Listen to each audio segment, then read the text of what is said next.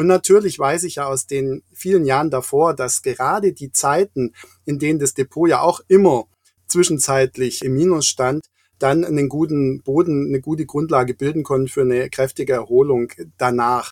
Wann die kommt, wie gesagt, wage ich jetzt nicht zu prognostizieren. Dass sie kommt, davon bin ich schwer überzeugt.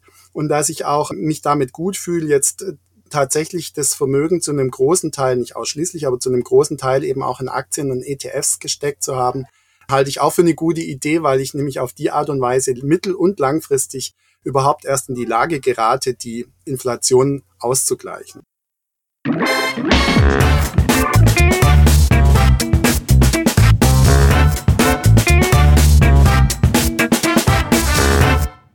Ich begrüße euch super herzlich zum Her Money Talk, dem Geld- und Karriere-Podcast für Frauen.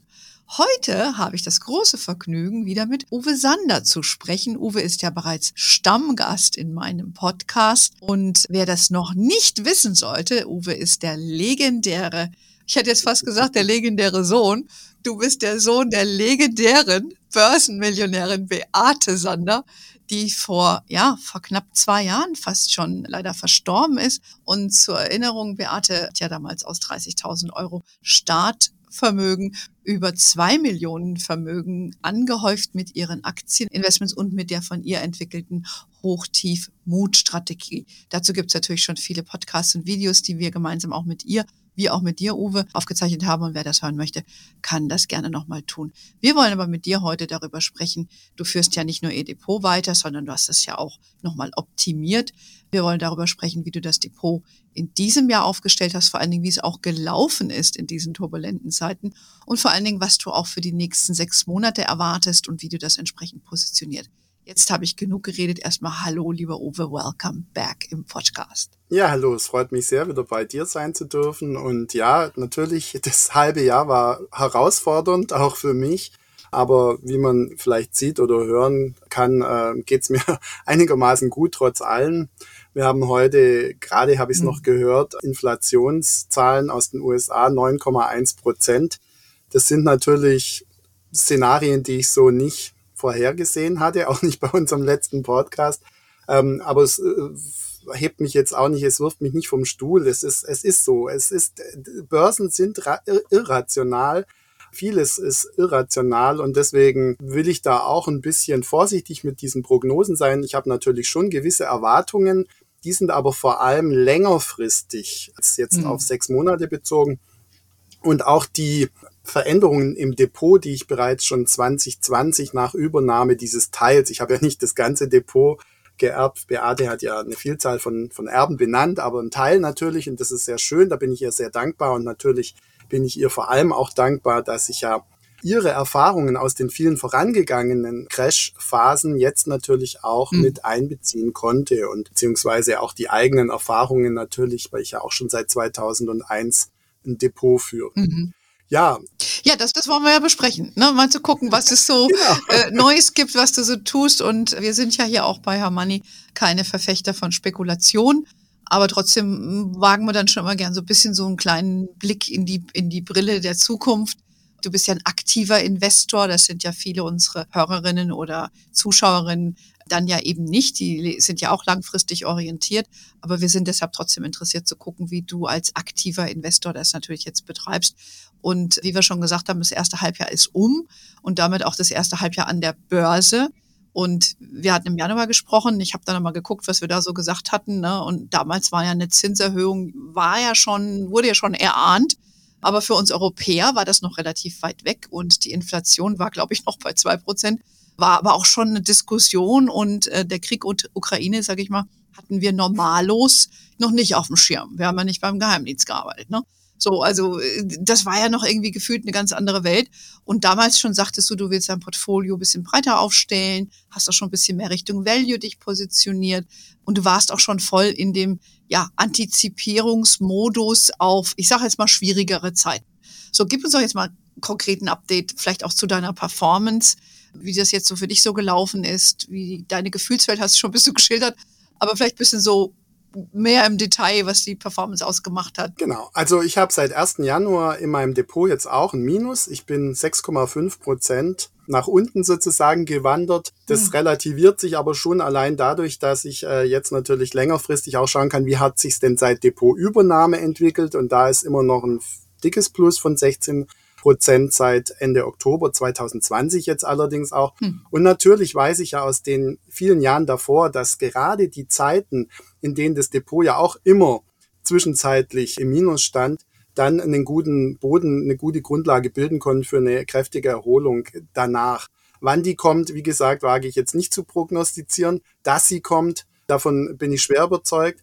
Und dass ich auch mich damit gut fühle, hm. jetzt tatsächlich das Vermögen zu einem großen Teil, nicht ausschließlich, aber zu einem großen Teil eben auch in Aktien und ETFs gesteckt zu haben, halte ich auch für eine gute Idee, weil ich nämlich auf die Art und Weise mittel- und langfristig überhaupt erst in die Lage gerate, die Inflation auszugleichen. Ja, wichtiger, wichtiger Reminder, ne, nochmal, weil jeder fragt ja so ein bisschen panisch, wohin mit dem Geld und vergisst dann gerne, dass eine Aktie natürlich ein Sachwert ist und eigentlich dann eigentlich eine gute Lösung ist für eine Langfristinvestition. Genau, die einen aber mehr und die anderen weniger. Und äh, das war eben schon auch so der Gedanke, nachdem wir jetzt jahrelang im Technologiebereich sehr starke Renditezuwächse hatten, in anderen Bereichen, beispielsweise Pharma, aber auch im gesamten Finanzwesenbereich nicht so sehr hatte ich schon auch damit gerechnet, dass dieser schon jahrelang andauernde Kurszuwachs irgendwann auch mal wieder an Ende geraten kann und dann wieder mhm. andere Branchen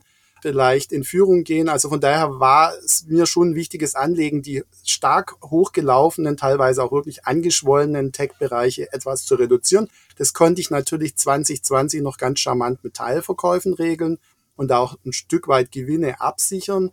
Dann kam, wie gesagt, der Schwenk Richtung mehr Value. Hm. Und den habe ich eigentlich konsequent fortgesetzt, ohne irgendwie jetzt hyperaktiv zu werden. Also ich sag mal behutsam und beharrlich, das sind so diese zwei Begriffe, die so mein, mein Agieren eigentlich sehr gut äh, beschreiben. Ich mache immer ein bisschen was, aber nie so viel auf einmal und ich versuche das auch wirklich in einen längerfristigen Plan einzubinden und ähm, jetzt habe ich zum Beispiel in den letzten drei Monaten auch gar nicht so viele Veränderungen gemacht, dafür, dass ich ja circa 200 Werte im Depot mhm. habe. Ich habe lediglich an Aktien neu gekauft, Enbridge, äh, Louis Vuitton Moet Hennessy, Palo Alto, Omega Healthcare, Berkshire Hathaway und Coca-Cola, die Allianz noch zugekauft. Ah. Das war, das sind jetzt schon auch einige Werte, aber es ist nicht wirklich im Vergleich zu den 200 sehr viel gewesen. Aber man sieht schon, in der Regel geht es hier um eine zusätzliche Stärkung der Value-Flanke. Kann man sagen, es sind fast alles Value-Unternehmen mit Ausnahme von Palo Alto. Die habe ich aber wieder aus gutem Grund trotzdem gekauft. Die hatte ich schon lange auf der Watchliste und dann war einfach auch der Kurs so verlockend für mich, dass ich gesagt habe, jetzt gehe ich da mal rein. Ja, Palo Alto vielleicht zur Erklärung, was, was machen die genau? Also da geht es um Cyber Security.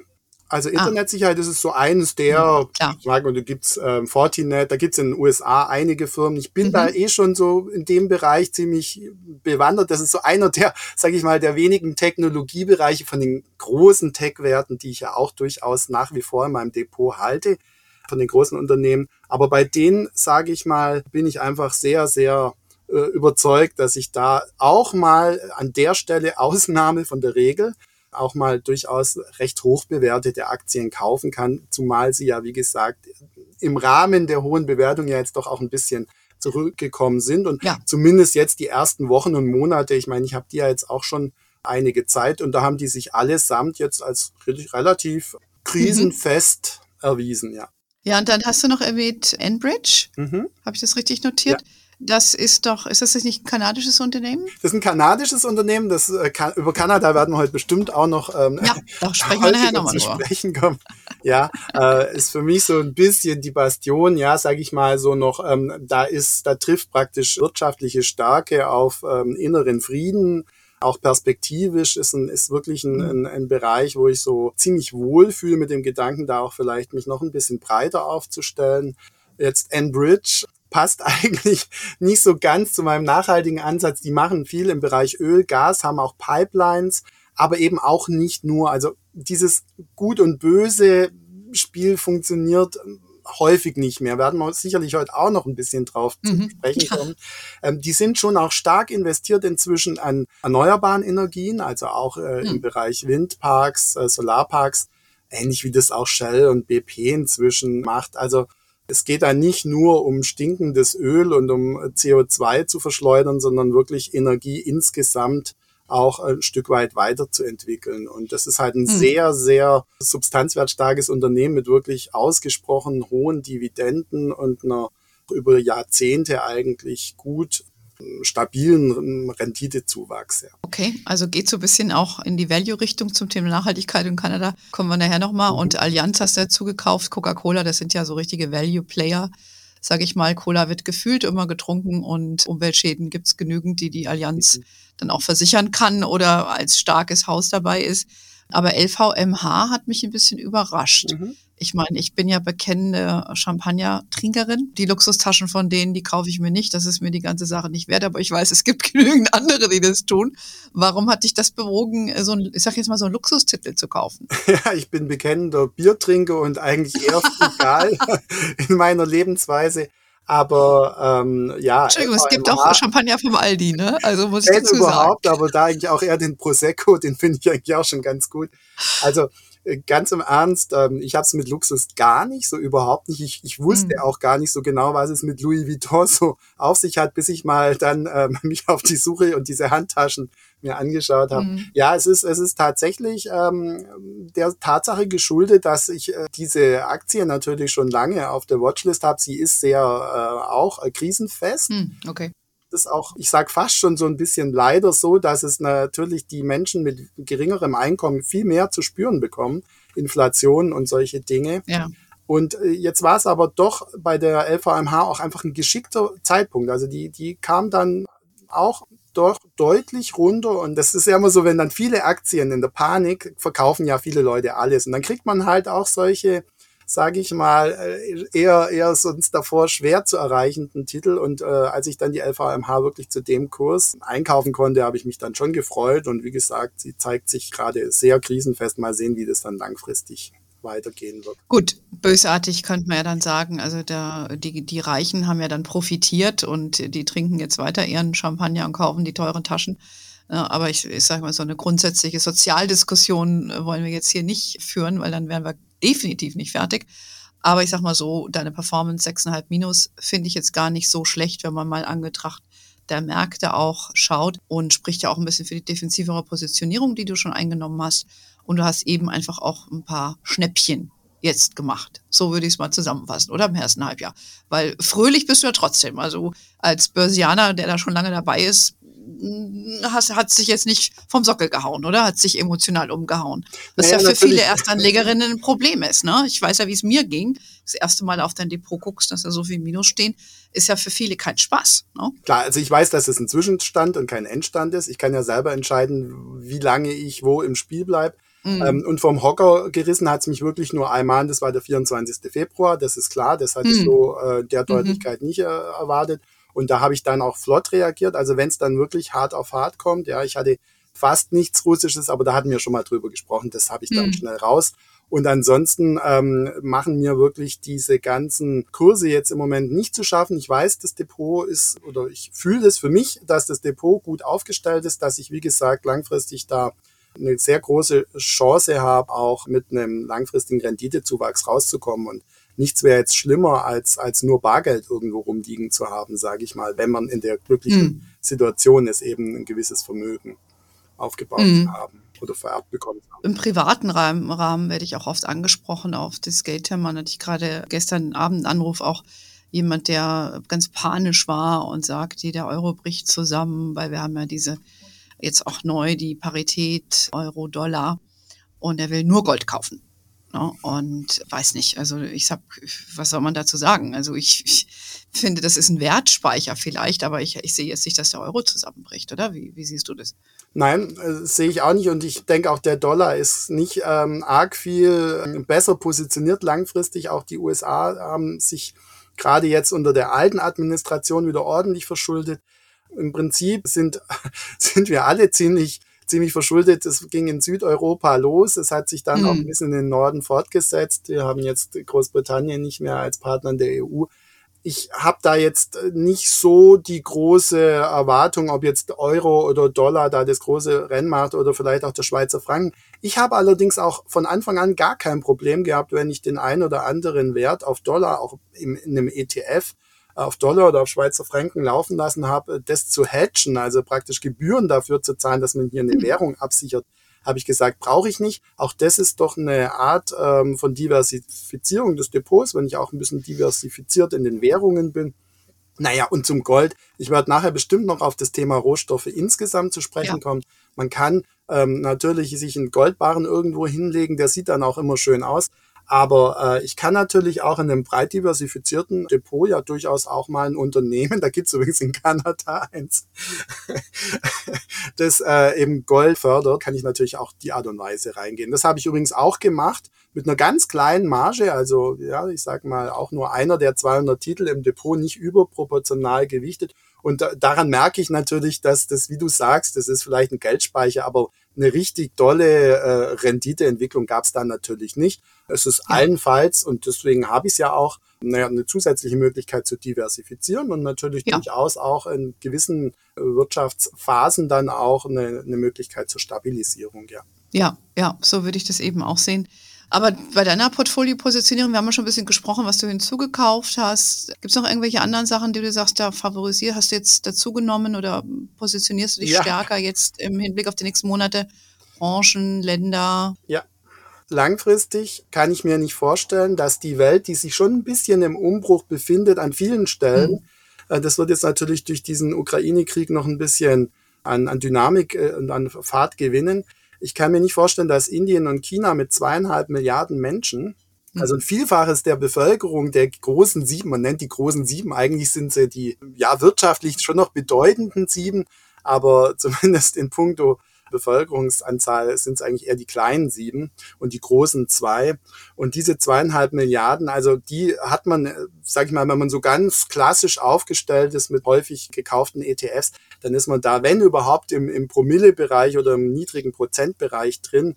Und das ist mir zu wenig. Also da habe ich schon früh gemerkt, dass ich auch Indien durchaus ähm, mhm. spannend finde, dass ich da habe ich auch dann mit Infosys mir so das erste Einzelunternehmen ins Depot geholt, nachdem ich eben ah. den ETF schon hatte auf Indien, den habe ich aber auch noch mal aufgestockt und ähm, der hat sich jetzt seitwärts be bewegt, da war jetzt noch gar nichts, aber das ist ja wie gesagt langfristig gedacht und ich habe tatsächlich jetzt auch noch mal bei China über ETF bisschen zugelegt, dann war natürlich schon auch Marker, dass die Aktien, die ich ja noch habe aus China, gibt es ja auch viel im Bereich Umwelttechnologie, also nicht alles, was aus China kommt, ist schlecht. Also auch hier haben wir wieder dieses Gut-Böse, muss man ein bisschen differenzieren. Ich bin natürlich mit der Staatsführung gar nicht einverstanden und ich habe auch solche Aktien ja schon früher abgestoßen, bei denen die Regulierungswut einfach zu, zu weit geht. Aber ähm, da gibt es, wie gesagt, auch andere Werte, die kamen jetzt auch sich schon so ein bisschen wieder, nachdem es ja da eine lange ähm, Pleite, Pech und Pannenserie gab.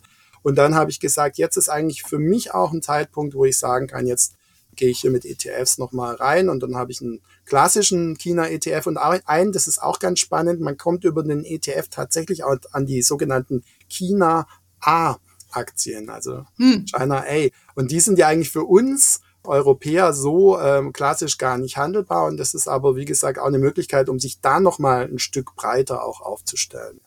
Also wie gesagt, welchen China ETF, Entschuldigung, welchen China ETF hast du da gekauft? Das ist von iShare, China A heißt der. Ja. Ach so, so heißt der einfach. Okay, China A. Und ähm, wie gesagt, die haben auf Jahressicht jetzt auch nicht toll performt, aber jetzt ähm, wollen wir mal sehen.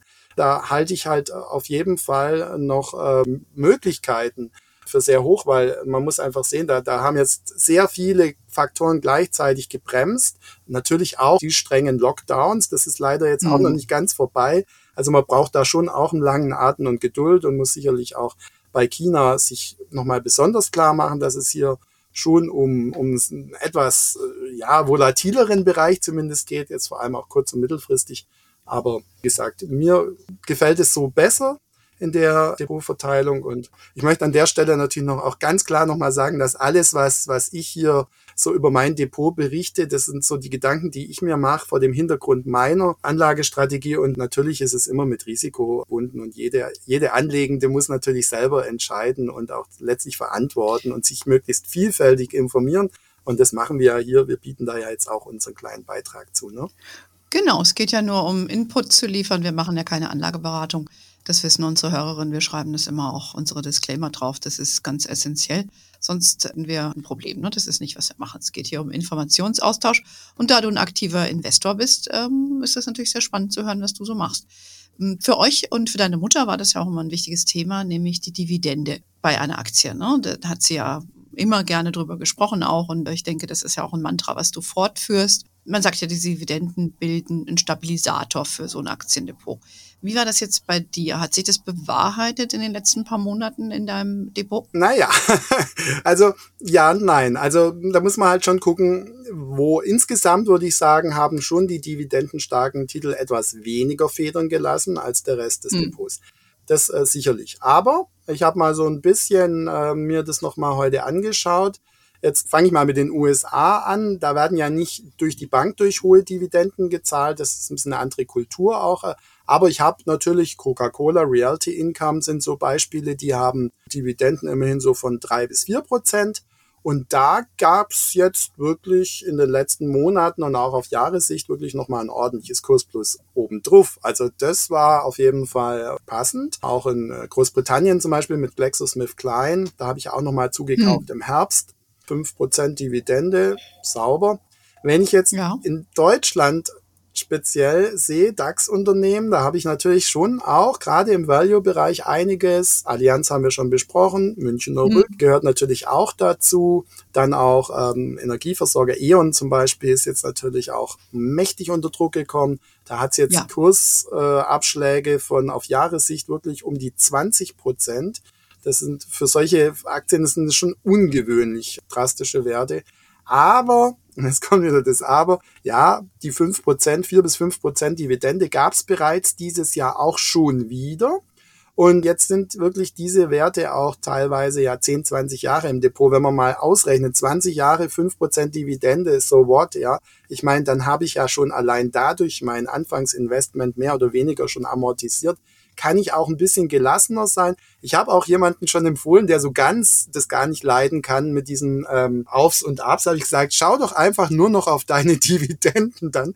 Also schau gar nicht mehr in dein Depot rein, sondern schau nur hm. aufs Verrechnungskonto und, und stell das Depot entsprechend so auf und äh, nimm wirklich auch äh, die großen Player, die, die keine ernsthafte Insolvenzgefahr in absehbarer Zeit durchlaufen und freu dich einfach über das, was du bekommst, dann siehst du vielleicht gar nicht so genau, was da zwischenzeitlich sich so alles passiert. Also das wäre jetzt ein, ein kleiner mentaler Trick. Aber nein, es, es gibt viel Licht, auch in Kanada. Jetzt muss ich das dritte Mal das heute, also heute ist einfach Canadian Day. Canada Day. Ich, ich, ich, bin, ich bin da wirklich überrascht, weil egal was ich da, also no, es gibt auch Shopify war ganz schlecht, also muss man auch mal sagen, oder Aurora Cannabis, aber die habe ich ja nicht. Nee, ähm, da habe ich beispielsweise auch zwei Bahngesellschaften. Ich bin ja so ein großer mhm. Bahnfan und Canadian National Railway und die Canadian Pacific Railway und die haben jetzt nicht so Riesendividenden, aber einfach mega stabil, Kurs plus auf sechs Monate und auf zwölf Monate Sicht. Oder auch die Royal Bank of Canada, die habe ich speziell erst auch zugekauft in meinem Value-Schwenk und hat jetzt auf zwölf Monate auch 13 Prozent gemacht und nochmal 3,3 Prozent Dividende. Also ich sag mal, wenn's, je weiter es natürlich vom Konflikt weggeht, hm. Und desto weniger hat es jetzt auch diese dividendenstarken Unternehmen in den letzten Monaten halt auch im, im Preis nach unten gezogen. Und das merkt man da schon. Hm. Eigentlich kann man sagen, ja, es hat wie ein Stabilisator gewirkt. Der eine oder andere hat dann vielleicht enttäuscht, weil ein europäischer Wert näher mit der Ukraine aber im Kern funktioniert die Idee, würde ich jetzt mal so ja. sagen. Ne? Jetzt haben wir schon ein paar Mal Kanada angesprochen. Du bist ja auch, hast ja auch bei unserem Coaching mitgemacht. Du hast ja die Master, eine der Masterclasses gemacht, die sehr, sehr äh, gut angekommen ist bei unseren Teilnehmerinnen. Wer übrigens da mitmachen möchte, die Bewerbungsrunde läuft gerade für den Herbst. Also, ne, Uwe, du bist wieder dabei. Wir freuen uns, dass du wieder mitmachst. Geht 17. Oktober los äh, für alle, die Interesse haben. Du hast ja da in dem Coaching, deshalb sagen wir das auch mit dem Kanada, weil da war das schon ein Thema auch für unsere Damen, hattest du ja erwähnt, dass du Kanada interessant findest und äh, vor allen Dingen hast du gesagt, wegen der Nachhaltigkeit. Ich habe dann gesagt, es ist ein bisschen so ein inhärenter Konflikt, weil, also ich kenne Kanada und äh, ich liebe auch dieses Land. Ist für mich so die europäische Version der Amerikaner und äh, ist aber eigentlich jetzt aus Investmentperspektive doch bekannt für seine Rohstofflastigkeit. So, und jetzt bist du ja auch so ein Nachhaltigkeitsfan. Wie geht denn das Ganze so ein bisschen zusammen? Das äh, hätte ich jetzt gerne nochmal aufgelöst. Ja, das geht, das geht ganz einfach zusammen. Wie soll ich eine Windturbine ohne, ohne Kupfer und ohne ähm, Eisenerz und ohne, also ich brauche natürlich Rohstoffe. Es ist ja eher die Frage, wie werden Rohstoffe gewonnen? Vielleicht auch ein Stück weit, wo werden sie gewonnen? Mir ist es allemal lieber in Kanada oder in Australien. Ich habe auch in Australien da Investments laufen. Ähm, wenngleich ich auch wieder sagen muss, das sind global operierende Unternehmen, die dann möglicherweise mhm. doch auch in Südamerika operieren, aber eben nicht schwerpunktmäßig in Brasilien, nicht schwerpunktmäßig im Regenwald, nicht schwerpunktmäßig in Afrika. Da gibt's zum Teil wirklich ganz schlimme Bedingungen an den Minen. Das ist inzwischen auch, mhm. Gott sei Dank, etwas bekannt geworden.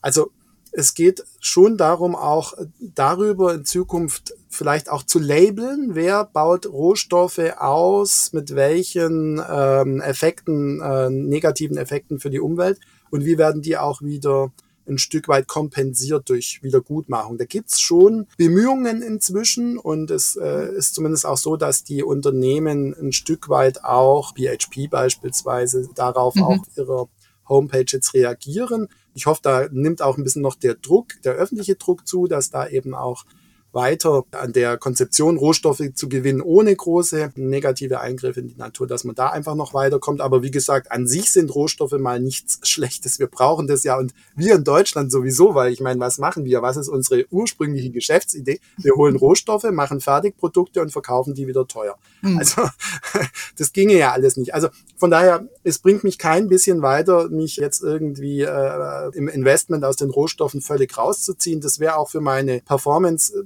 äußerst problematisch gewesen, denn das äh, geht jetzt eigentlich noch weiter, weil die Rohstoffunternehmen, die waren ja auch in der Summe, auch wenn jetzt Rohstoffpreise ganz aktuell gerade mal wieder ein bisschen runtergehen, vor allem der Ölpreis auch ist eigentlich auch nicht schlecht letztlich wieder.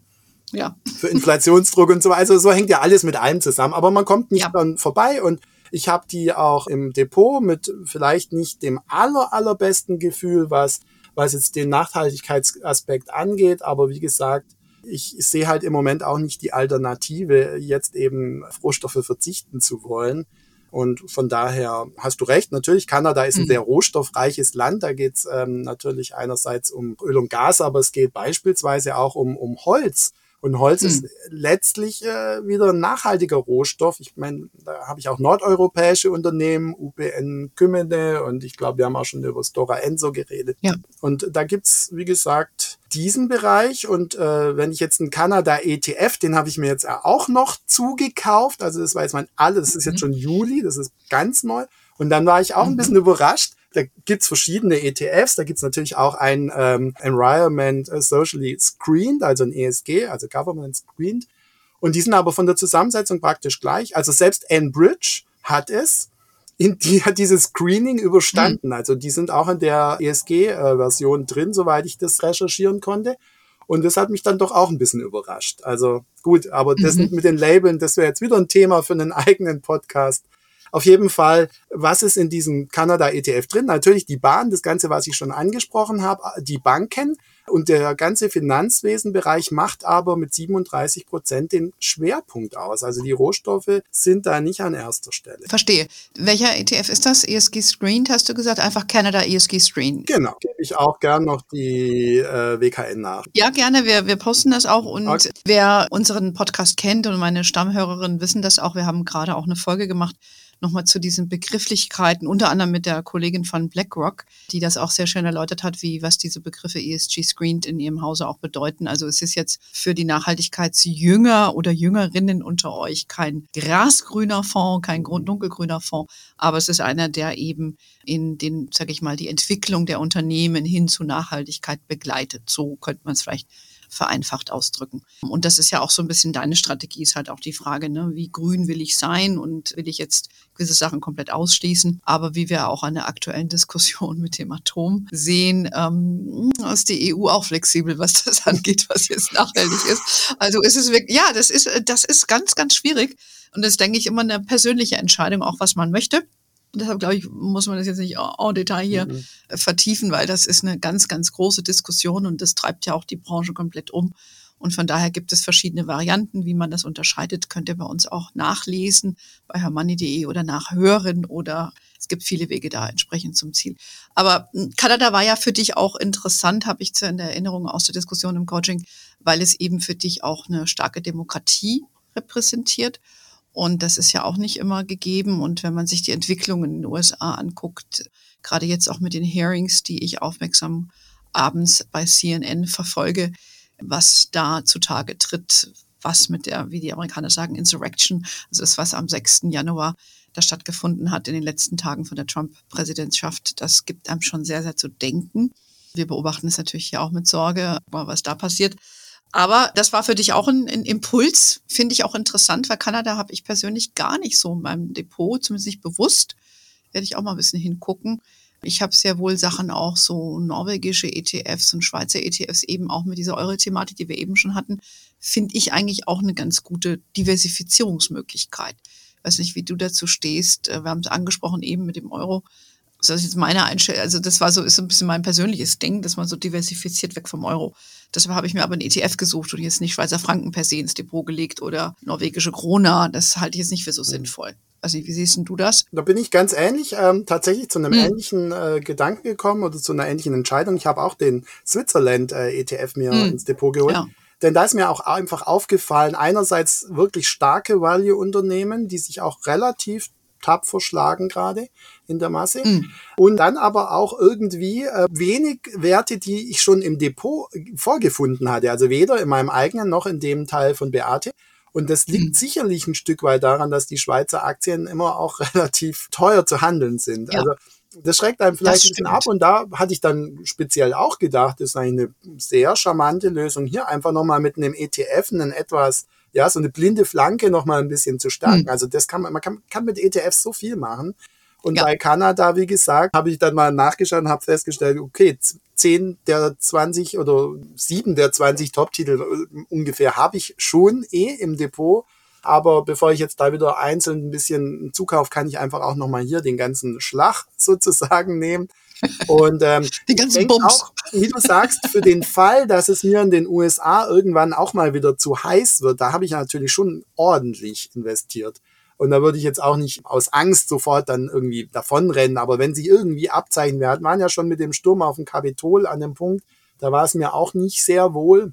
Und auch aus anlegenden äh, Sicht natürlich nicht sehr wohl. Und jetzt könnte ich mir auch mittelfristig vorstellen, das ist so ein Anker, und dass ich tatsächlich einen Teil des Investments aus den USA, gerade so aus dem Bankenbereich und so weiter, nochmal ein bisschen rübergebe nach Kanada. Denn wie gesagt, von der wirtschaftlichen Stärke her ist es fast schon vergleichbar, wenn natürlich auch der Binnenmarkt kleiner ist. Aber von der politischen Situation, ich weiß es eben auch aus meiner pädagogischen Arbeit, was es da auch ähm, für wegweisende Dinge in, in, in Kanada eben vorzufinden gibt. Also sie sind schon in vielen Bereichen auch einfach sehr aufgeschlossen, sehr divers und trotzdem halt auch, äh, sage ich mal, in einer, in einer verantwortlichen ja. Art und Weise und eben auch was den inneren Frieden anbelangt, wirklich in einer, von der, von der Demokrat, von der Demokratie einer sehr, sehr guten Verfassung. Ja. Hoffentlich bleibt ja, wo, natürlich auch so, ja. Ja, ja, wer mich kennt, weiß, man muss für Demokratie jeden Tag kämpfen. Ich mache das mhm. auch in meinem privaten Umfeld. Ich bin ja da politisch auch aktiv, weil mich das sehr, sehr stark umtreibt. Und ich sag mal, was in den USA passiert, beobachte ich natürlich mit Sorge. Nichtsdestotrotz ist die, sind die Amerikaner die stärkste Wirtschaft. Und ich habe auch sehr großes Vertrauen in die amerikanischen Unternehmen. Und deshalb finde ich nach wie vor ganz, ganz wichtig, dass man dort engagiert ist, jetzt ungeachtet dieses Geschehens. Das muss man vielleicht ein bisschen isoliert betrachten. Aber wir beobachten es. Vielleicht noch abschließend, Thema Nachhaltigkeit haben wir schon mehrfach anklingen lassen. Du bist ja bekennender Nachhaltigkeitsfan, hast ja auch viele Einzeltitel und auch ETFs gekauft. Wie sind die denn gelaufen? Hat sich das bestätigt von der Performance her oder haben die gelitten besonders? Vielleicht gibt es uns auch nochmal so so ein Gefühl. Ja, da gibt es auch wieder komplett die ganze Bandbreite. Also hm. ich zähle ja gern die, die Bahnaktien dazu. Da habe ich auch noch einen US-amerikanischen Titel dabei, die Union Pacific. Die haben sich alle gut geschlagen. Bei den erneuerbaren Energien bin ich ja, haben wir auch schon mal drüber gesprochen, dass ein Wasserstoff ziemlich stark rausgegangen nach den hohen Kursgewinnen und den Gewinnmitnahmen und bin da jetzt noch im, vor allem im Bereich Wind, aber auch Solar drin, also mhm. Encavis zum Beispiel, äh, es lief sehr gut, ABO Wind auch äh, sehr gut, das ist ein Windparkbetreiber. Ein bisschen schwieriger sieht's bei meinen geliebten Windenergieunternehmen aus, also ob Vestas oder Ørsted. Die haben beide zu kämpfen im Moment von den Bilanzen her mit den hohen Baustoffpreisen, mit mhm. den Lieferketten. Aber ich habe da ja das sogar im, im Herbst nochmal zum Zukauf genutzt und jetzt in den letzten Wochen zogen die an, auf Jahressicht aber noch dick im Minus.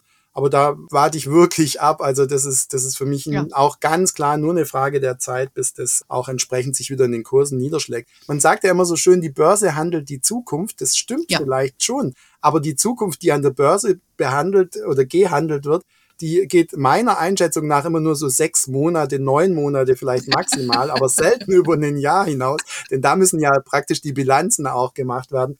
Und wenn ich jetzt aber in meinem Vorstellungsrahmen äh, zwei, drei, vier, fünf Jahre schaue, habe ich doch die Zeit, darauf zu warten. Und so wie du dich in dem Umfeld einsetzt für Demokratie, das mache ich auch im Rahmen meiner Möglichkeiten. Ich kämpfe wirklich leidenschaftlich, auch argumentativ dafür, bei aller Abwägung eben hier ganz klar auch ein Bekenntnis für die Windenergie auszusprechen und diese, sage ich mal, natürlich Probleme, die es da auch gibt mit Schattenwurf und, und, und, die will ich nicht wegdiskutieren, aber ich denke, wer, wer, wer das dann praktisch zum, zum, zum vorherrschenden Argument macht, hat einfach den Ernst der Lage nicht begriffen. Und von daher Absolut. ist es für mich so mit Landschaftsbild und so weiter, ja klar, ich freue mich auch, wenn ich hier im Land, im, im Schwarzwald spazier gehe und einen schönen Waldblick und einen mhm. Blick habe. Aber ganz ehrlich, wenn da jetzt ganz viele Windräder stehen, dann ist es mir vom Gefühl her wahrscheinlich sogar noch wohler. Das sieht dann vielleicht nicht ganz so toll auf dem Foto aus, aber es fühlt sich einfach gut an, wenn ich weiß, jedes dieser Windkrafträder ersetzt ein Stück weit Atomenergie, ersetzt ein Stück weit Gas, CO2-Ausstoß wird reduziert und die Abhängigkeit vom, vom Ausland wird auch reduziert. Also ganz klar das ist so mein, mein, mein, mein geliebtester Bereich. Und ich denke schon, da kann man gerade mit diesen Dänen hier ganz gut auch langfristig sich so eine Investition überlegen. Und dann habe ich noch so im Bereich Recycling natürlich Werte, die haben jetzt auch Probleme, ja, deutsche mhm. Industrieunternehmen. Tomra, Sortierbetrieb hat als auch äh, im Kurs deutlich verloren, aber das sitze ich wirklich auch gerne aus. Und in der Holzwirtschaft habe ich ja schon gesagt, diese ähm, finnischen sind es, meine ich, ja, mhm. Stora Enso, UPM ja, ja, die haben jetzt so leichte, moderate Verluste, aber nichts Dramatisches. Ja. Also im Großen und Ganzen würde ich sagen, lässt sich sehen, bisschen grün, bisschen rot, bisschen gelb. Also von allen von allem äh, was dabei. Dabei, aber äh, es, es, es ist nichts irgendwie, wo ich jetzt sage, oh Gott, warum habe ich da so viel Aktien gekauft oder so. Nee, das mhm. passt schon. Mhm. Ja, ich habe mir die, Nach äh, die Nachhaltigkeitszettel von dir auch so ein bisschen angeschaut, die du gesagt hast und auch so in dem Recycling verwundert wundert einem so ein bisschen. Das sollte doch eigentlich total on vogue sein, so, so ein Thema wird aber ein bisschen abgestraft von, von den Börsen. Aber ich würde da auch zustimmen, das hat Zukunftsperspektiven und was jetzt die Börsen an sich als Zukunft definieren, ist ja nicht unbedingt unser beider Definition. Ne? Und dass die auch nicht immer effizient laufen, ist auch kein Geheimnis. Sonst hätten wir auch gar nichts zu bequatschen, wir zwei. Ne? Und das alles so easy peasy wäre, ja. Und wie man ja sieht, du verbringst ja den ganzen Tag auch damit. Und dafür, dass dein Depot ist, das mit 6,5 Prozent, finde ich, keinerlei Schande äh, in diesen Zeiten. Im Gegenteil. So, von daher vielen Dank erstmal für deine Insights. Wir werden das natürlich weiter beobachten. Wir haben dich natürlich weiter bei uns im Coaching im Herbst bin sehr gespannt, was du dann berichtest, wie die Börsen weiter laufen.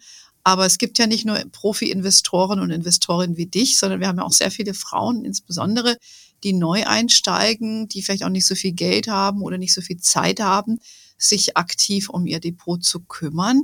Was empfiehlst du denn diesen Damen, die jetzt neu sind und für alle, die auch im Coaching waren? Vielleicht kannst du einfach den Tipp, den du denen gegeben hast, nochmal jetzt für alle kann geben. Ich, kann ich ganz einfach und in dem Fall vielleicht sogar relativ kurz sagen. Also erster Punkt, unbedingt jetzt nicht mehr abwarten, sondern mal loslegen. Den ersten hm. Schritt einfach wagen. Und der erste Schritt kann beispielsweise sein, in einer ersten Charge, also nicht alles, was man vielleicht auf der Seite hat und auch wenn man nicht viel zum Anlegen hat, dann mit einem Sparplan beginnen regelmäßig ähm, eine kleine Summe in ein möglichst globales Produkt. Also da gibt's schöne, günstige ETFs, beispielsweise den sogenannten All Country World Index, also ACWI mhm. abgekürzt, oder aber auch den FTSE All World, also FTSE All World abgekürzt. Die haben wirklich eine, schon mal eine recht schöne breite Streuung und ähm, man kriegt da wirklich für wenig Geld viel Streuung, hat einen guten mhm. Start von der langfristigen Perspektive her auf jeden Fall und muss sich jetzt auch gar nicht so arg in den Beginnphasen um, um schwankende Kurse kümmern, weil man bekommt ja mehr ETF fürs Geld, wenn die Kurse sinken. Also im Prinzip kann man da vollkommen entspannt bleiben und sollte aber nicht zu lange warten, irgendwie so, nee, ich warte noch, bis es richtig knallt. Das weiß kein Mensch, das ist viel zu irrational. Loslegen, sich trauen, Mut haben und dann äh, sich über die langfristigen Renditeentwicklungen freuen. Absolut. Einfach mal springen, habe ich den Damen auch gesagt. Und das ist hier das, das Motto.